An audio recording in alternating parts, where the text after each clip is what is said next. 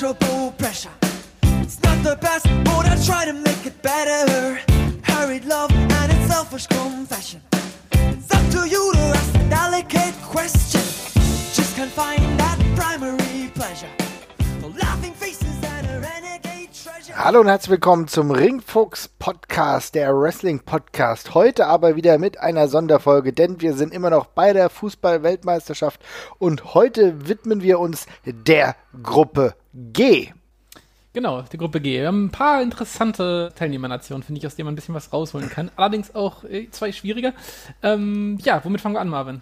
Ich würde sagen, wir fangen ganz oben an mit äh, Belgien und da haben wir jemanden rausgesucht für die Gruppe G natürlich oder für Belgien näher passend wie sonst was. Franz van Beuten, der ein oder andere mag seinen Sohn kennen, ja, der Ja. Fußball gespielt hat, aber Franz van Beuten war in der Tat ein wichtiger und gewichtiger Catcher.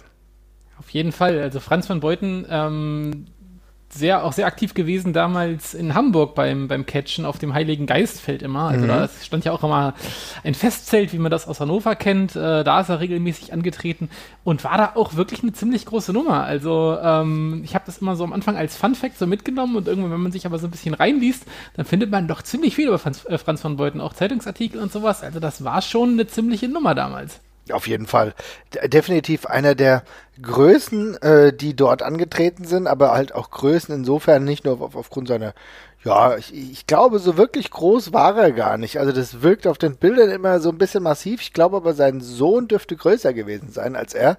Ähm, aber auch stämmige Statur mit irgendwie Ja. roundabout 110 Kilo und Ja, kommt ja. wirklich auch aus dem Amateurring und das hat man dann natürlich auch gesehen.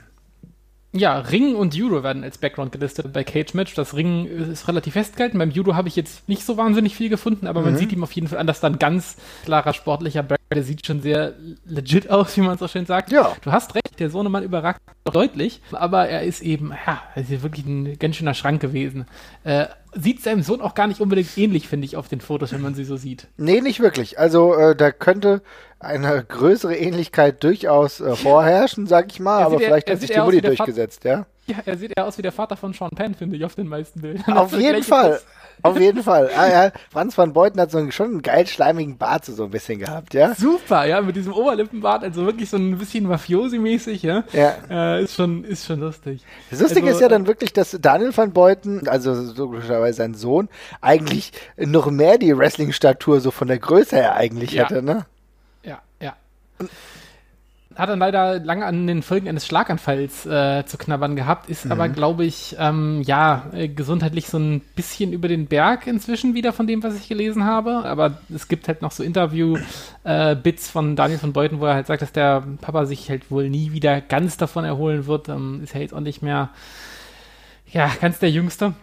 Aber trotzdem schon äh, beeindruckende Karriere und wie gesagt, damals gerade in Hamburg äh, offenbar echt eine riesige Nummer gewesen. Also es ist halt schon relativ lange her. Es ist in Retrospektive immer ein bisschen schwer, das nachzuvollziehen, aus den 80ern und dergleichen gewesen ist, aber ähm, das sind, glaube ich, zehn Jahre gewesen, die er allein in Hamburg gewesen ist damals. Also schon beeindruckend. Und äh, auch in Japan und so noch aktiv gewesen, darüber hinaus auch. Das auch und natürlich, aber du hast ja Hamburg schon genannt, ne? Dann ist dann schon umso interessanter gewesen, dass Daniel von Beuten dann ja auch als Fußballer in Hamburg unter anderem aktiv war, ne? Aber ähm, schön zu sehen, dass äh, Van Beuten, also jetzt der Franz van Beuten, auch wirklich viele äh, Matches mit der Catch-Ikone, kann man schon sagen, René Lassates gehabt hat, ne? Also die beiden haben sich ordentlich berungen, auch bis zum Ende seiner Karriere noch 80, 82, da waren viele Kämpfe, ja, du hast vollkommen recht, äh, ist auch mal nach Japan übergesiedelt, beziehungsweise zumindest für ein paar Matches. Das war dann auch für eine schon für längere Zeit, ich glaube schon für zwei, drei Monate da. Äh, War er da bei der damaligen IWE, die gibt's heute auch nicht mehr. Aber auch hier gegen äh, unter anderem gegen Russia Kimura, auch einer der Wrestler, die man durchaus noch kennen kann. Ja. Strong äh, Kobayashi ebenfalls, also da muss man jetzt keine 5000 Matches von denen gesehen haben, aber so vom Namen her, da sagen die einen, einem auf jeden Fall was, das ist schon sehr interessant. Da hat er wirklich auch in Japan gerungen und ganz klar seine Spuren hinterlassen. Ansonsten natürlich großartig in Deutschland unterwegs gewesen, sei es in Hamburg, sei es in Recklinghausen.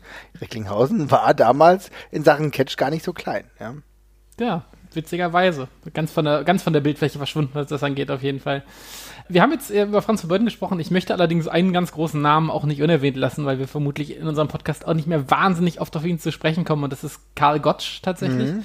der ja auch in Belgien geboren ist. Also fast, ich weiß nicht, ob es die ganze Karriere war, aber war ja, hat ja immer quasi einen Deutschen, glaube ich, gemimt eigentlich. Ne? Mit, mhm. Also witzigerweise auch mit Hamburg-Hintergrund.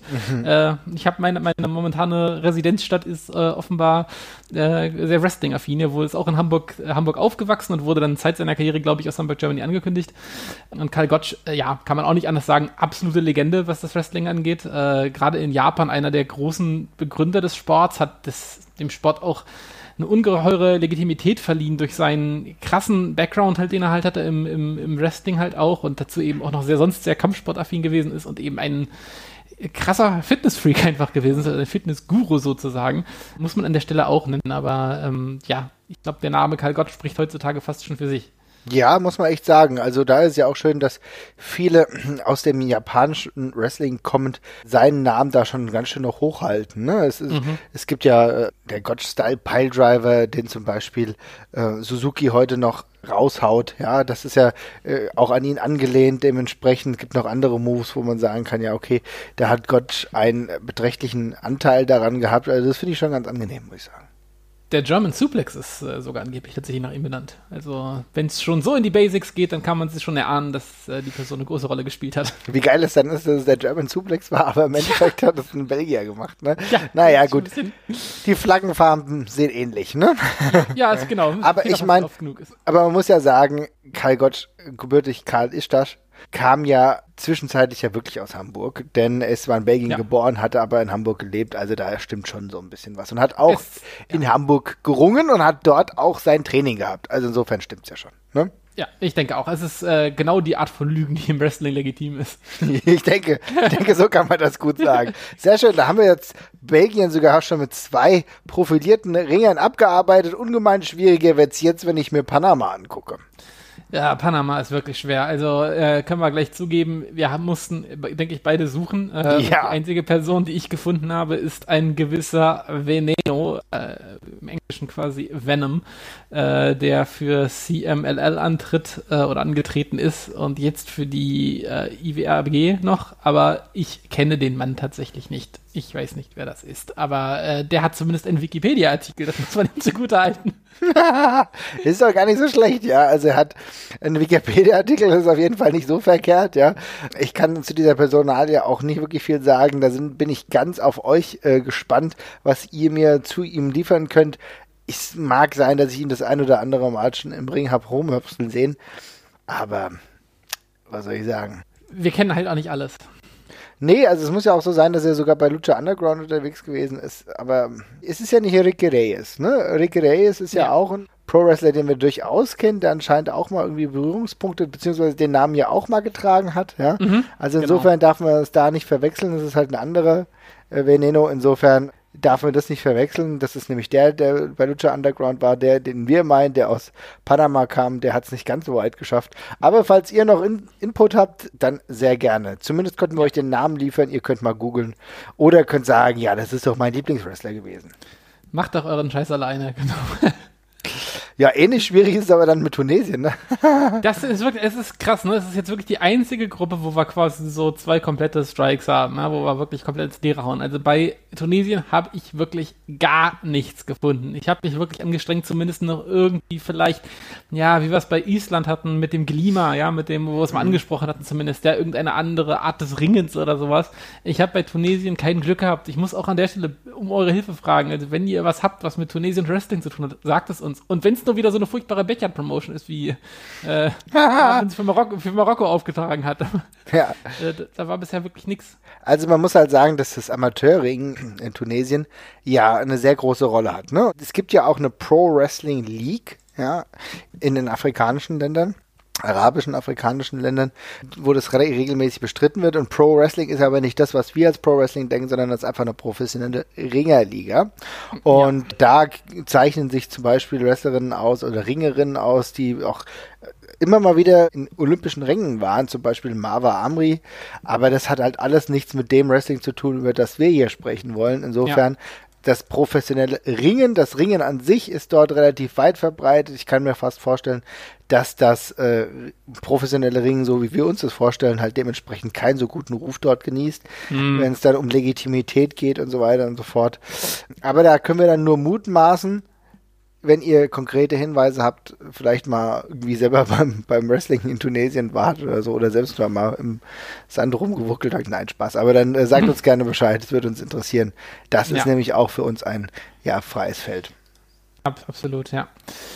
Ja, dann kommen wir die letzte Nation im Bunde. Die macht es uns Gott sei Dank wieder ein ganzes äh, Stücken leichter in der Gruppe G und das ist England. Und bei England haben wir nun wirklich eine mannigfaltige Auswahl von Leuten, über die wir sprechen möchten. Aber ich denke, wir haben uns auf denselben festgelegt für den Anfang, oder? Auf jeden Fall, ja. Natürlich ist äh, Pro Wrestling in England mit den vielen tollen Dingen, die es momentan gibt, den herausragenden Catchern, die momentan auch daher kommen, ein äh, buntes Feld, aber wir haben uns entschieden für Sex Saber Junior, ja, um jetzt hier auch die Möglichkeit mal zu haben, über einen unserer absoluten Lieblingswrestler mal ein paar Minuten zu verlieren.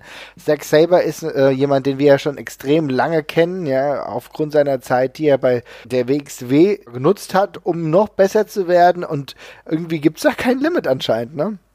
Ja, das ist wirklich unglaublich. Also der Typ macht einen Sprung nach dem anderen und ähm, vor allem in den letzten zwei Jahren äh, ist es halt krass am explodieren bei ihm. Es ist so witzig, wenn man sich die alten WXW-Clips anguckt und man diesen dünnen ja, Spargel da rumhampeln sieht, ja, der schon damals sehr gut war und den wir alle gemocht haben, aber der ja, halt noch meilenweit davon entfernt ist von dem, wo er halt heute steht. Und in den letzten Jahren, Zack Saber ist so eine Persönlichkeit und so eine Erscheinung geworden im Wrestling. Mhm. Das ist einfach großartig. Also jetzt gerade bei New Japan äh, ein absolutes Highlight für mich jedes Mal wieder ähm, bei Suzuki-Gun. Einfach, das ist großartig.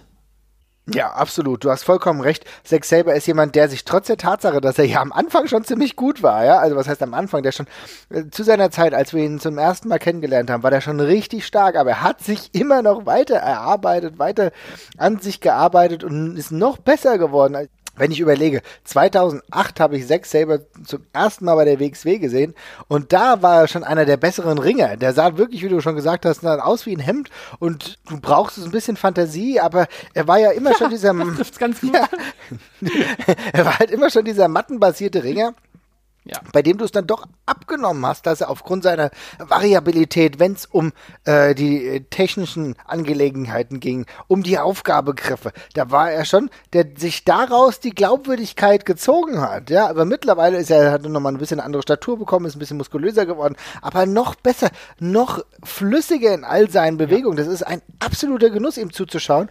Und es hat natürlich alles gut funktioniert, muss man halt auch sagen, dass er immer besser geworden ist. Also ich meine, natürlich natürlich, zuerst war es gut, dass er bei Noah länger war, auch wenn er da nicht den Spot bekommen hat, den er sich vielleicht vorgestellt hat. Aber wie weit und wie oft er rumgereist ist, sei es auch das äh, Cruiserweight Classic äh, bei der WWE, das hat ihm auch nicht, das war auch nicht nachteilig, will ich mal meinen. Ne? Ich denke, das ja. hat ihm nochmal so ein bisschen äh, einen Spirit gegeben, vielleicht seinen Charakter nochmal ein bisschen zu verändern. Und aktuell, was wir natürlich sehen, da ist er halt auf seiner absoluten Peak. Ich meine, allein diesen Charakter, diese, also dieser Cocky-Charakter, den er aber auch wirklich so gut transportieren kann. Das ist halt herausragend. Äh, absolut. Also diese Charakterarbeit, die er momentan macht, ist fantastisch. Das Schöne ist ja, da steckt ja auch so wahnsinnig viel vom echten Zack Saver drin, ja, von dem, was er auf Pri also persönlich privater, ich kenne ihn jetzt nicht, ich kenne ihn nicht persönlich, aber mhm. was, was er so äh, ja off-Character eben so von sich gibt. Also äh, wer Zack Saver nicht kennt, der ist ein äh, ja flammender Anhänger der Labour Party in England und hasst, ja, man kann es nicht anders sagen, hasst die Tories. Ja, und äh, ja, spricht sich immer wieder stark gegen Rassismus und gegen Sexismus aus. Ist ein richtig richtig, cooler Typ. Und er hat diese, er hat Bausteine davon halt in seinem jetzigen Charakter auch drin. Und für mich ist Zack Saber auch aufgrund, ich meine, er hat mit einem komischen oder ungewöhnlichen Körperbau angefangen, hat einen Wrestling-Stil wieder etabliert, der damals nicht so wahnsinnig populär gewesen ist. Der ist für mich so ein richtiger Do-it-yourself-Wrestler. Der hat komplett sein eigenes Ding durchgezogen und es hat eine Weile gebraucht, aber irgendwann hat er dann eben auch genug Selbstvertrauen gehabt, um der WWE zu sagen, na, nee, danke, ich mache erstmal weiter mein eigenes Ding und gehe meinen eigenen Weg. Ähm, da, es gibt nicht offenbar nicht den einen richtigen Weg und der hat es jetzt einfach gerade gefunden und man sieht jetzt gerade dran, wie gut das bei, in, bei New Japan funktioniert, dass, dass er sich das eben, dass er sich das eben ganz mühsam, aber auch ganz kontinuierlich aufgebaut hat. Also dieser Charakter ist absolut wasserdicht, finde ich absolut wasserdicht und kann das natürlich jedes Mal halt auch in äh, der Inringleistung bestätigen. Ne? Also ja. wenn ich darüber nachdenke, jetzt zuletzt haben wir ihn ja live gesehen, wo er erneut gegen seinen alten Rivalen Walter angetreten ist, damals jetzt bei der WXW in Hamburg. Das war ein Bombenmatch, aber äh, zuletzt war er dann auch in Frankfurt gegen Lucky Kid auch ein super Ding, ja. Und äh, wir brauchen gar nicht über seine, seine vielen Bouts sprechen, die er hatte in Japan in der letzten Zeit, gegen Okada, meine Güte, was waren das für super, super Auftritte gegen Tanahashi. Also gegen natürlich die Elite des äh, Berufsringkampfes aus Japan, aber er, er hat es gleichzeitig auch drauf, wie gegen Lucky Kid, so gegen jüngere Wrestler, ähm, richtig gute Performances abzuliefern. Tyler Bate zu, zuletzt auch bei äh, Progress, da kommt eins aufs andere und er ist halt eine ja, wie soll ich sagen, eine ordentliche Wrestling-Maschine. Das kann man gar nicht anders in Worte fassen, glaube ich. Ist absolut so. Also er ist auch für mich, obwohl er sehr stringent arbeitet und irgendwie das meine ich jetzt überhaupt nicht abwertend, aber jedes Zack Saber-Match ist auf eine gute Art und Weise immer irgendwie ein bisschen gleich, ne? Also es sind immer sehr viele gleiche Elemente mit drin und man, aber so finde ich es halt auch realistisch. Warum sollte ein Wrestler äh, irgendwie jedes Match irgendwie anders wresteln? Ne? Zack mhm. Saber bringt überall seine ganz klare Note mit rein und zieht das durch und drückt immer so seinen Stempel auf und das immer auf einem krassen Niveau, aber auch immer ein bisschen anders. Also die, das wirkt immer echt und das wirkt immer, ja, man ist immer sehr glaubhaft einfach und ähm, in meinen Augen einer der besten der Welt und dabei einer der ungewöhnlichsten auch immer noch. Ja, auf jeden Fall. Und wenn ich daran denke, dass wir genau diese Qualität halt auch schon so seit vielen Jahren sehen, ich kann mich erinnern an so ach, Kämpfe gegen Claudio Castagnoli äh, ja, bei der WXW. Das war 2009, aber das war halt damals schon extrem geiles Niveau. Ja, und das mhm, ist etwas, äh, das ist eine geile Entwicklung und er wird immer besser und er, glaube ich, verändert sich halt auch vom Charakter halt immer noch ein Stück weit. Und er zählt zu den spannendsten Entwicklungen äh, dieses Jahres oder der letzten Jahre und ich denke, da ist auf jeden Fall noch einiges am Kommen. Ich bin mal gespannt, wie es weitergeht, halt auch im Hinblick, ob die ganz große Krone von New Japan vielleicht auch ihm irgendwann mal gehört. Da das kann ich mir schon irgendwann vorstellen. Vielleicht gibt es auch irgendwann mal gegen Kenny Omega. Das würde ich sehr spannend finden, weil oh, sie ja. schon sehr konträren Stil haben. Da gibt es auf jeden Fall Möglichkeiten, mit denen man arbeiten kann. Und es ist wunderbar, im Jahr 2018 Wrestling-Fan zu sein. Ja, definitiv. Ich wollte gerade auch noch mal ganz kurz die Leist in der Leistung beim äh, 2016er Karat hervorheben, was mhm. auch, äh, was er, dass er auch gewonnen hat. Da war er auch über alle drei Tage so fantastisch, so gut und ähm, ich hoffe genau wie du, dass das da noch ein bisschen weiter nach oben geht. Also ich äh, traue es ihm zu und ich finde, der kann alles machen im Wrestling und das wird echt wirken. Ja, definitiv. Und ich freue mich sehr drauf und ich würde mal sagen, liebe Leute, das war jetzt eigentlich schon die Gruppe G und jetzt müssen wir nur noch überlegen, wer kommt denn weiter. Ich glaube, es ist relativ einfach. Ja, also Belgien und England, ich möchte da jetzt ehrlich gesagt keine Abstufung finden, weil wir haben bei beiden den historischen Kontext relativ, also bei Belgien haben wir ihn angesprochen, da fehlt so ein bisschen vielleicht die Moderne jetzt gerade, aber eben auch mit Karl Gotch und äh, Leuten wie Van Beuten eben äh, ordentliche Historie da. Bei England haben wir jetzt über den aktuellen Wrestler gesprochen, aber haben auch Leute wie, ja, wie die Johnny Saints und die William Regals gerade gar nicht angesprochen, das ist dann was für eine andere Folge. Insofern kommen die beiden klar weiter. Platz 1 können dann hier gerne unsere Zuhörer äh, selber festmachen, aber dann reicht es für Tunesien und Panama leider wirklich nicht. nee, also bei dem dünnen Teilnehmerfeld ist es schwierig. Aber wie gesagt, liebe Leute, wenn ihr Ideen habt, wen wir denn hier für Tunesien hätten bewerben können und für Panama, schreibt uns das bei Twitter, bei Facebook, sagt uns eure Meinung und ansonsten hören wir uns bald bei der letzten Gruppe wieder. Macht's gut, ciao. Ciao.